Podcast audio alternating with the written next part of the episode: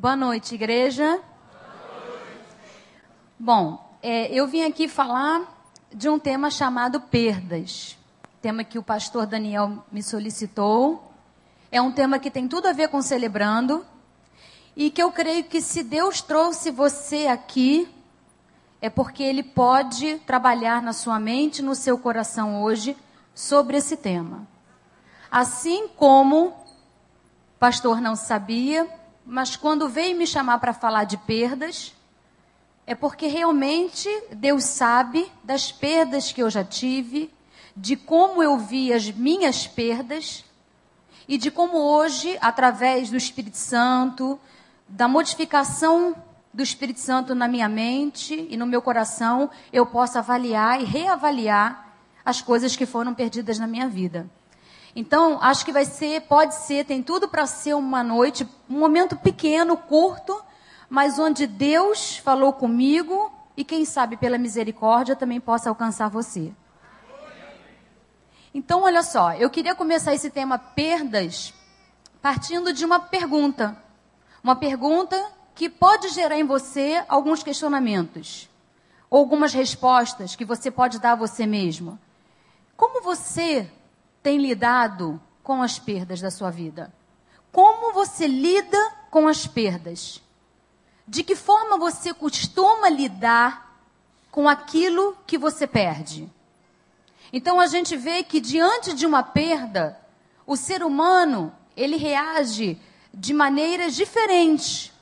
Mas apesar dessa diferença, essa diversidade de respostas e de reações, nós temos algumas, mais ou menos cinco, que são as mais comuns de alguém que sofre uma perda e que reage àquela perda. Então, meu questionamento para você é: como você vem reagindo às perdas da sua vida?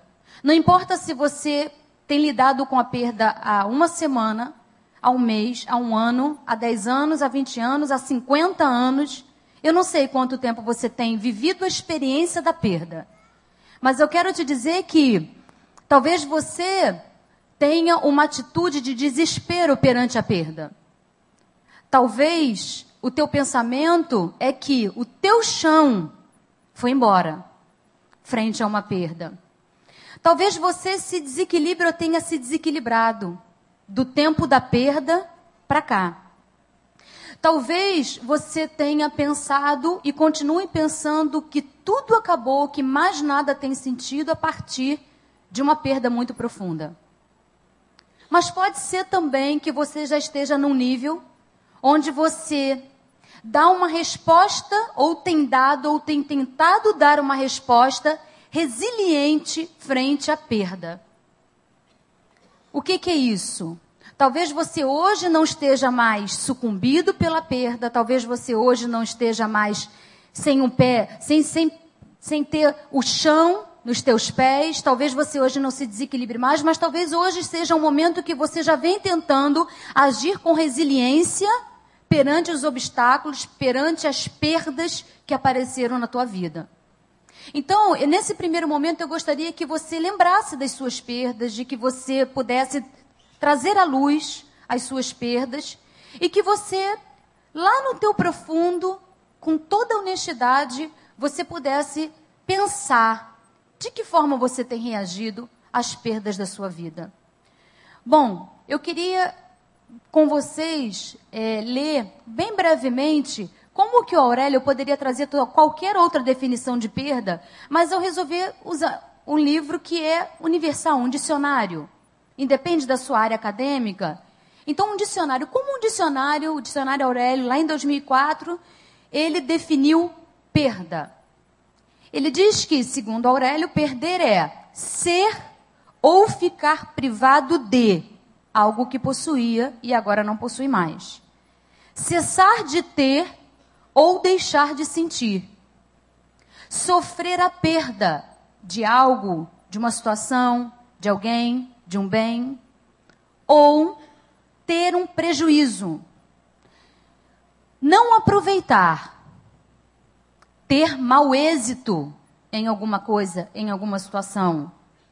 Deixar de ver ou deixar de ouvir também tem relação com perda, com a experiência da perda. Desperdiçar também gera uma sensação de perda. Ser vencido por alguém ou em alguma circunstância ou situação. Não chegar a dar a luz também tem a ver com sentimento de perda. Sofrer dano ou prejuízo. Aqui são as principais definições de perda e todas elas juntas nos fazem é, perceber quão diversas são as, as é, vamos dizer, as, as definições, quão diferentes são as experiências que cada um pode ter frente a uma perda. Às vezes um sofre um prejuízo e por isso ele sente a dor da perda, o outro porque é, não consegue ouvir, nunca conseguiu ver e não tem a experiência do que é ver, do que é enxergar, né? do que é ouvir. Um outro porque deixou de dar a luz e, e tem sente a perda de poder gerar um filho biológico, enfim. O que eu quero dizer para você é que a experiência da perda é uma experiência universal. Ela atinge a mim, ela atinge a você. Eu já perdi, você já perdeu. Nós vamos continuar perdendo. A gente não ganha sempre. A gente não só ganha. E o problema da perda é que como nós, nós não fomos criados, nós não fomos, é, é, vamos dizer assim, disciplinados a lidar com a perda, nós nos tornamos adultos meio que imaturos nesse quesito da perda. Porque, na verdade, desde criança, eu nunca lembrei de alguém que pudesse falar comigo abertamente da dor de uma perda.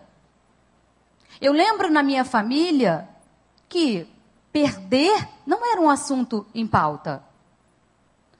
As amigas que eu tive, os colegas que eu tive, também nunca tiveram esse assunto em pauta no seio familiar. Os meus familiares também nunca foram treinados por seus pais e os pais dos meus pais pelos seus avós e assim sucessivamente, como lidar com uma perda. Na verdade, a perda, é, ela tem uma conotação, ela é quase que, vamos dizer assim, assim como a morte, ela é quase que um assunto tabu, como eu ouvi de uma colega no outro dia. É verdade, é verdade, é quase como um assunto tabu, porque dói, porque não é confortável. Porque nós aprendemos desde pequeno que se nós perdemos, nós estamos em desvantagem. Se nós ganhamos, nós estamos em vantagem. Talvez seja difícil para você falar aqui sobre uma perda. Talvez seja difícil você compartilhar no seu PG, que é um grupo que você busca intimidade, mas até lá talvez seja difícil você falar de uma perda. Por quê? Porque nós não fomos criados desde pequenos a lidar de forma natural com o assunto perda. Que coisa incrível! Perda, uma experiência universal, uma experiência que todo mundo, todo ser humano tem e continuará tendo até o último dia da sua vida Algumas perdas mais fáceis de serem lidadas, outras mais difíceis. Mas é, é, um, é um tema que nos nivela. Não tem diferença de raça, de etnia, não tem diferença cultural, não tem diferença socioeconômica, não tem diferença é, cultural, não tem diferença acadêmica, nível acadêmico. Todos nós, todos, o índio, né? O, o europeu, o americano, o brasileiro, todos nós sofremos a experiência da perda. A criança sofre a perda, o adolescente sofre a perda, o adulto tem que aprender a lidar com a perda, o, o a pessoa madura também. E a melhor idade, que hoje a gente está mudando, né? Esse, esse termo não é mais, eh, em alguns lugares, a terceira idade, mas a melhor idade, também tem que aprender a lidar com as suas perdas. Então, que, que coisa tão antagônica. De um lado, algo que todo mundo passa, algo que todo mundo vive, algo que todo mundo conhece, mas algo que a gente não pode compartilhar, que é estranho compartilhar, que é difícil dividir com o outro, que é desconfortável falar com o outro. Porque geralmente nos sentimos menos porque perdemos. É, e eu quero falar para vocês que não tem jeito, vamos ter que aprender a lidar com as perdas de uma forma saudável. Porque a forma como você decide lidar com a perda da sua vida vai fazer toda a diferença na sua qualidade de vida, no seu futuro e nas suas relações interpessoais. Se você se amargura por conta de uma perda, isso vai respingar nas pessoas que te cercam. Se você fica presa à perda que já te ocorreu, você pode ter problemas e não conseguir coisas melhores na sua vida no futuro por causa do teu foco no que um dia você perdeu. Então, perda, um assunto que parece fácil, mas não é. É profundo. Fala da nossa intimidade. Fala de algo que não estamos tão confortáveis assim de dividir, de compartilhar. Algo que nós não tivemos um treinamento. É tão interessante que, ah, como eu posso, através da psicologia, a psicologia para mim, a minha área, me ajuda tanto a me fazer pensar em uma série de coisas e mudanças de comportamento, quanto também na criação do meu filho. No outro dia, o Gabriel chegou para mim e disse assim: Mãe, é, olha só, eu tô perdendo lá no futebol porque eu sou baixinho. Eu não quero ser baixinho, não, hein, mãe? Ele falou: Eu não quero ser baixinho. Aí eu, eu falei: fingi que não ouvi. E daqui a pouco ele volta e diz assim: Mãe, eu quero te falar uma coisa. Eu não quero ser baixinho igual meu pai. Aí eu cheguei para o Gabriel, né? Eu cheguei para o Gabriel e eu falei assim para ele: Meu filho, vamos cair na real. Eu tenho que desmistificar isso. Eu tenho que, ele tem que começar a lidar com a perda, com a ilusão de que ele vai ter 1,90m. Ele quer ser alto, ele quer ser grande. E eu não posso não trabalhar esses certos conceitos, porque se ele começa a, a, ter, a idealizar, a começar a imaginar, a começar a fomentar isso, não, eu vou crescer, eu vou ser grandão, eu vou, ser, eu vou ter 1,90m, eu vou, eu vou conseguir jogar é, basquete como eu quero, eu vou conseguir. Eu falei assim, Gabriel, presta atenção, vamos cair na real, meu filho. Tá? Perde essa ilusão. Seu pai tem 1,60m. E cinco. Ele diz que na carteira dele é do o certificado de reservista. Eu não entendo esse certificado de reservista, mas assim, tem 65. Eu tenho 1,60m. Então, assim, eu falei, Gabriel, eu, eu pensando, Gabriel, você não tem 1,90m, a menos que haja milagre, milagre tem que ter um propósito. E propósito para uma criança ter 1,90m, o que, o que, que é, né? É, Deus quer transformar em gigante, Deus, Deus tem alguma coisa, né? Um campeonato aí na área de basquete, e tem que ser o Gabriel, porque é, é intervenção. Falei, meu filho, ele, mãe, mas então eu vou perder, porque os garotos. Eu falei, meu filho, use o que você tem, você é rápido. Você corre que nem você. Ele no calor, ele corre, ele vai, ele anda, ele, ele dá o chute. Ninguém, ninguém tem a energia dele no futebol. Ninguém. É incrível. E eu estou trabalhando ele e estou tentando desmistificar para ele não sofrer lá na vida adulta de que ele queria ser e perdeu a ilusão de ser um cara com 1,80m. Que provavelmente não vai ser. E aí eu perguntei para ele no outro dia: e o que, que tem ser baixinho? Olha o seu pai. Eu falei, olha o seu pai. Eu falei, o que que o seu pai perdeu na vida sendo baixinho? Aí ele me olhou, olha, seu pai é um homem inteligente, você percebe? Vê quantas pessoas vão ouvir o seu pai todo domingo? Ouvir Deus através também do seu pai, de outros pastores, mas no caso eu estava focando no pai dele. Você vê, você vê quantos amigos seu pai tem? Você vê a casa que você mora? Foi fruto do trabalho do seu pai? E ele casou ainda com uma mulher que ama ele.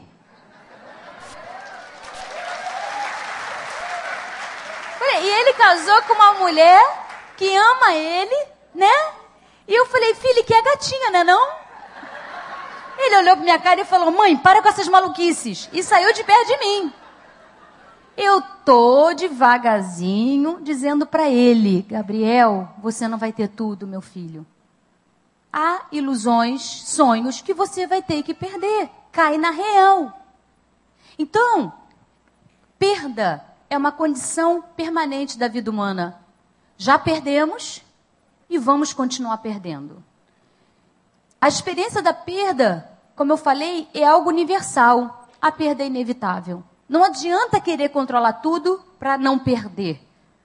A perda é algo inevitável. A perda é uma experiência interessante, intimamente relacionada com uma emoção chamada tristeza. A psicologia, ela já relaciona algumas emoções com alguns comportamentos. E a experiência da perda gera no indivíduo uma emoção chamada tristeza. Olha só que interessante. Quem perde, quem passa pela dor da perda, sente tristeza. Então, é, isso é uma coisa forte, por quê? Porque quem perde sente tristeza. E a perda está também intimamente relacionada ao passado. O indivíduo focado na perda é um indivíduo que tem um olhar, que descansa o olhar, a mente e o coração em situações passadas. Então, que coisa, que, que, né, que coisa assim complexa. A perda gera tristeza, e essa tristeza faz, existe uma tendência a que nós nos voltemos o tempo todo para o passado, para o objeto da perda, para a situação da perda. Então, a depressão ela entra aqui. A ansiedade, transtornos de ansiedade entram aqui. As somatizações muitas vezes entram aqui, porque o foco é naquilo que não se tem. O indivíduo ele deixa de priorizar, ele deixa de filtrar aquilo que ele tem para selecionar de uma forma não consciente muitas vezes aquilo que ele não tem mais. Ao invés dele celebrar o que ele tem, ele se entristece e se amargura com aquilo que ele não tem mais. Interessante que chegou uma paciente e que ela está evoluindo tão bem, eu estava tão feliz e eu falei assim. E ela chegou numa semana antes do Natal. E ela falou assim, uma, duas semanas antes: Estou começando a ficar mal, doutora. Por quê? Porque vai chegar Natal. Ah, e o que, que vai acontecer? O que acontece sempre. Eu vou sentar, eu vou ficar mal-humorada, eu vou ficar deprimida, eu tenho medo de voltar ao estado que eu estava quando eu cheguei aqui. Por quê? Porque minha avó não está mais ali porque ela morreu porque meu pai não está mais ali porque ele morreu. E ela começou a falar de uma série de mortes, de perdas. E eu falei para ela: o que você comemora no Natal? Ela é católica. O que, que se comemora no Natal? Ela olhou para mim e falou assim: é, Jesus? Eu falei assim: qual é a sua convicção do que você está celebrando no Natal? Ah, Jesus. E quem é Jesus para você? Ela falou: Filho de Deus. E o que o Filho de Deus fez com você? Morreu na cruz. Para quê? Para me salvar. Então você está me dizendo que o dia do Natal é o dia em que você traz a memória, é o dia que você relembra que houve um Filho de Deus que morreu morte de cruz para te salvar e me salvar. É isso? Ela falou assim: é. Então é festa para celebrar os mortos ou o vivo? Ou aquele que está vivo e que te dá a oportunidade da eternidade? Ela nunca parei para pensar nisso. Eu falei assim: então a sua tarefa de casa é você buscar na internet qual o significado do Natal. E qual a decisão que você vai fazer? De pela primeira vez na vida celebrar ao rei ao, ao aniversariante da data ou celebrar com nostalgia. Celebrar com nostalgia fica até meio, né? Mas celebrar entre aspas. É obrigada a celebrar, mas de uma forma nostálgica, todo mundo que não está mais ali. E aí ela fez, ela pesquisou, ela foi, e quando ela chegou lá, ela falou assim: olha, é uma coisa tão simples, por que, que eu nunca vi que eu não tinha que focar? Vamos trabalhar isso. Então ela falou que no dia do Natal, depois quando ela veio na semana do Ano Novo, que o que, que ela conseguiu fazer? Se ocupar o tempo todo teve motivação para fazer comida para todos os que receberam, que iam receber na casa dela, e ela conseguiu ficar feliz pela primeira vez com o irmão, os filhos do irmão, a irmã, a sua mãe. Porque ela só pensava no aniversariante e não nela, e não nas perdas dela. Então, as perdas, elas nos trazem tristeza. Toda perda está associada com tristeza, quando a perda é significativa para você. E é uma experiência ligada ao passado. Então, você que está muito focado em algum tipo de perda, fique atento, porque você é uma pessoa que está vivendo com foco no que já foi e não no que está por vir. Por que, que não gostamos de perder? Alguém gosta de perder? Você gosta de perder? Sim ou não? Não. É bem unânime isso, né? Por que nós não gostamos de perder? Primeiro, porque perder dói. Dói. Nós não fomos acostumados a perder. Quando você diz perdi meu emprego, todo mundo olha, e agora? Você diz perdi meu cargo, perdi meu status. Caramba! Perdi meu casamento. E agora? Ah, perdi os meus sonhos, meus projetos de vida, porque nada aconteceu em 20 anos, nem agora que vai acontecer. Não tenho mais expectativa de nada. Perdi meus sonhos. E alguém regala o olho para você, ela não precisa dizer mais nada. E tudo isso contribui para cada dia a gente compartilhar menos as nossas perdas. Por quê?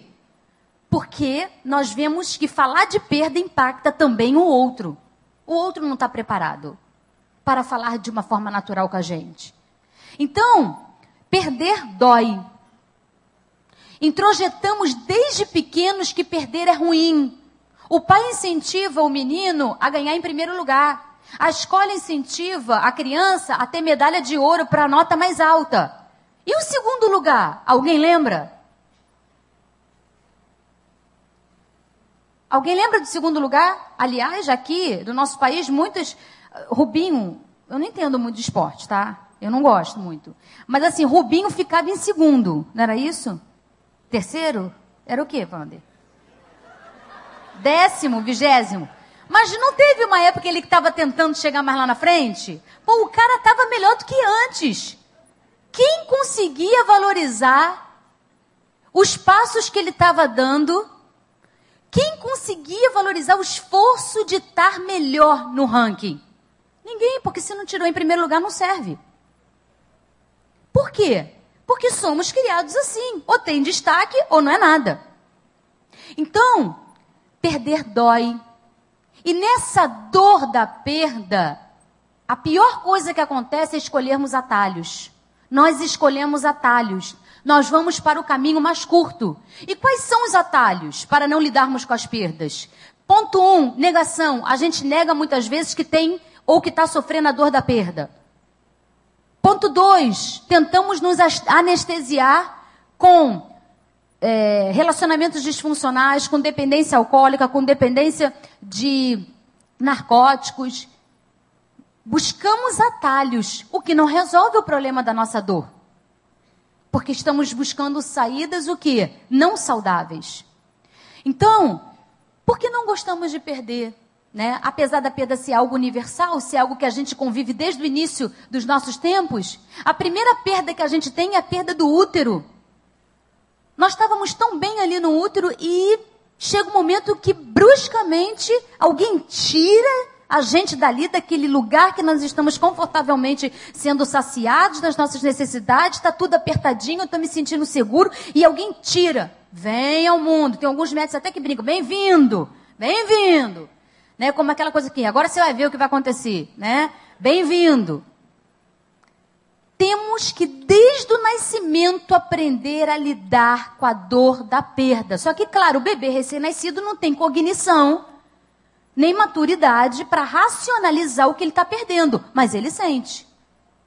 Como que você vai ver que ele sente? Quando você vai dar banho nele, você não pode virar a barriga dele para cima porque ele fica como? Desconfortável, inseguro. Você tem que virar ele com a, com a barriguinha para dentro. São sintomas de que ele ainda não está acostumado com a perda, com a perda do útero. Então, a gente tem perdas desde o nascimento. E eu quero colocar para vocês, se é que isso conforta vocês, eu penso que sim, porque me conforta, que perder é normal e que a própria Bíblia, ela nos traz exemplos de pessoas que foram importantes para Deus, profetas para Deus, mulheres importantes, homens importantes e que perderam. Nós temos Adão e Eva que perderam uma coisa muito triste que foi a conexão direta com o Criador. Não sei se teve coisa mais triste. Talvez Judas Iscariotes, porque perdeu a possibilidade da salvação, da eternidade, porque andou com Jesus e teve remorso, mas não teve arrependimento no fim da vida e se enforcou. Mas começamos o mundo perdendo Adão e Eva. Foram os primeiros que perderam a conexão com o Criador, o relacionamento íntimo, pessoal, diário com o Criador. Temos também a história de Abraão, que perdeu-se da sua terra, teve que deixar e abandonar o lugar do conforto. Nós tivemos Sara, que perdeu a esperança de ter um filho, por isso suscitou em Abraão a ideia de que ele teria que então dar o jeito na promessa de Deus, incentivando ele a ter um relacionamento extraconjugal. José, que perdeu família, expectativa de irmãos que pudessem amá-lo verdadeiramente. Tivemos Lia que perdeu a esperança de um marido que a amasse profundamente. Davi e Betseba que apesar de ser um grande homem, um homem segundo o coração de Deus, perdeu seu filho, teve que lidar com a dor da perda. Tivemos Noemi que perdeu marido e filhos. Paulo que perdeu suas crenças, todas aquelas crenças primárias dele, ele teve que desconstruir para reconstruir. Pedro, que perdeu a sua liberdade, foi preso. Jó, que perdeu tudo que possuía: filhos, bens, parentes, menos a fé. Então, existem diferentes tipos de perda. Existem perdas físicas, biológicas, materiais, psicológicas. A perda não está só vinculada à morte. Morrer é um tipo de perda. Nós podemos perder pela morte de alguém, nós podemos perder a nossa o nosso, a nossa vitalidade, a gente pode perder a nossa memória, a gente pode perder a nossa autonomia durante a vida, a gente pode perder a nossa confiança nas pessoas mais importantes da nossa vida, a gente pode perder sonhos, a gente pode perder na vida projetos, a gente pode perder é, a crença de que uma justiça nunca será feita. A gente pode perder esperança de vida, a gente pode perder sentido de vida em algum momento. Podemos perder status, podemos perder vínculos, podemos perder um papel social que já tivemos, podemos perder desejo, perdemos, podemos perder esperança, podemos perder pessoas, relacionamentos e podemos perder conexão com o Criador. Mas eu gostaria de fechar, nosso tempo é bem curtinho, mas eu gostaria de fechar, porque parece o seguinte: então falar de perda é só tragédia? Então todo mundo passa por perda, a perda é uma coisa ruim, é difícil da gente lidar, nunca tivemos treinamento para lidar com as perdas, não conseguimos compartilhar né, naturalmente as perdas, porque nos fazem às vezes nos sentir que estamos sendo um estorvo na vida do outro, jogando as nossas dores, a, nota, a nossa tristeza, ou porque não temos é, realmente confiança. Mas eu quero falar, eu quero terminar deixando algo de muito mar maravilhoso que a experiência da perda pode trazer a todos nós. As perdas podem nos revelar algumas coisas. Dentre elas, eu quero apontar cinco. Uma, a perda nos faz enxergar ou nos dá possibilidade para quem quer enxergar que precisamos valorizar o que temos, enquanto temos. Valorize o que você tem. Foque no que você tem. No outro dia, minha mãe me ligou e ela estava preocupada com uma situação comigo e tal, e eu, eu, não, me, eu não esqueço o que eu falei para minha mãe. Eu falei assim: mãe, não se preocupe comigo. Hoje eu aprendi a focar naquilo que eu tenho, não naquilo que eu não tenho. Hoje eu celebro tudo que eu tenho. E os projetos que ainda não foram, os sonhos que não se cumpriram ainda, e, enfim, isso é secundário. Eu celebro o que eu tenho. A minha vida hoje é de celebração, mas nem sempre foi assim. Então, eu quero deixar com vocês que, ponto um, podemos aprender com a perda. Podemos aprender que precisamos valorizar enquanto é tempo. Muitas vezes ganhamos e apenas perdemos. Você perde, eu perco. Você não ganha sempre. Eu não ganho sempre. Não dá para ter uma expectativa de que sempre tem que ganhar. Em alguma área você vai perder. Eu não sei se você vai perder na área física, é, psicológica, relacional, não sei, com a sua área de fraqueza. Mas precisamos valorizar o que temos, precisamos entender que todos nós ganhamos e perdemos. Precisamos saber que somos limitados e que não controlamos tudo. Não controlamos. Perdi um casamento, ou perdi uma imagem, ou perdi um filho, ou perdi um marido, ou perdi uma confiança. Não temos controle do que iríamos perder. Então, isso faz com que a gente tenha uma única opção, que é a dependência de Deus. Dependa mais de Deus. Pare de focar no passado. Pare de ruminar a tristeza, porque a tristeza leva à depressão, a tristeza leva a transtornos ansiosos, a tristeza leva a somatizações. Pare. Fique com o lado bom da experiência da perda, é oportunidade de crescimento, é oportunidade de você poder ser mais sensível ao que o outro te traz. Seja dependente de Deus. As perdas devem ser administradas. Você tem recursos internos para administrar qualquer tipo de perda, porque a palavra diz que Deus não dá carga maior do que podemos suportar. Se você crê na palavra, creia que se você passou ou passa por algum tipo de perda, a palavra de Deus diz que Deus não dá nada maior do que possamos suportar. Eu quero terminar dizendo o seguinte: primeiro, Há tempo para todas as coisas, para tudo há um tempo determinado por Deus. Está em Eclesiastes 3:1. Há tempo de ganhar, há tempo de perder. Há tempo de se alegrar, há tempo de prantear. Há tempo para tudo. Há tempo de derrota, há tempo de vitória. E eu quero deixar com vocês o texto bíblico que Deus me deu para que eu pudesse reprogramar minha mente e para que eu pudesse ter uma nova visão sobre as experiências de perdas que eu vivi na minha vida. É, eu vou ler para vocês está em Isaías 45, de 9 a 12. Isaías 45, de 9 a 12. Ai daquele que contende com o seu Criador daquele que não passa de um caco entre os cacos no chão? Acaso o barro pode dizer ao olheiro: O que você está fazendo? Será que a obra que você faz pode dizer: Você não tem mãos? Ai daquele que diz a seu pai: O que você gerou? Ou a sua mãe: O que você deu à luz? Assim diz o Senhor, o Santo de Israel, o seu e o meu Criador a respeito de coisas vindouras, você me pergunta sobre meus filhos ou me dá ordens sobre o trabalho das minhas mãos. E ele conclui: Fui eu que fiz a terra e nela criei a humanidade. Minhas próprias mãos estenderam os céus.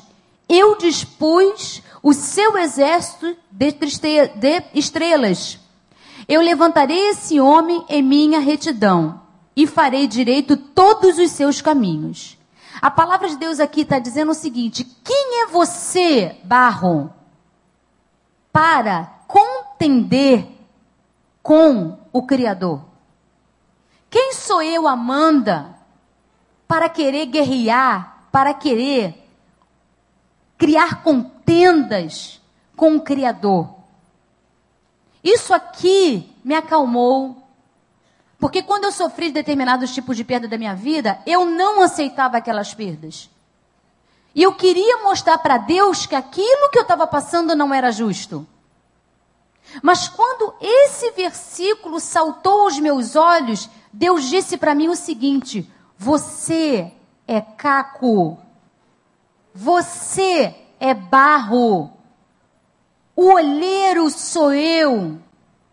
A obra é feita pelas minhas mãos.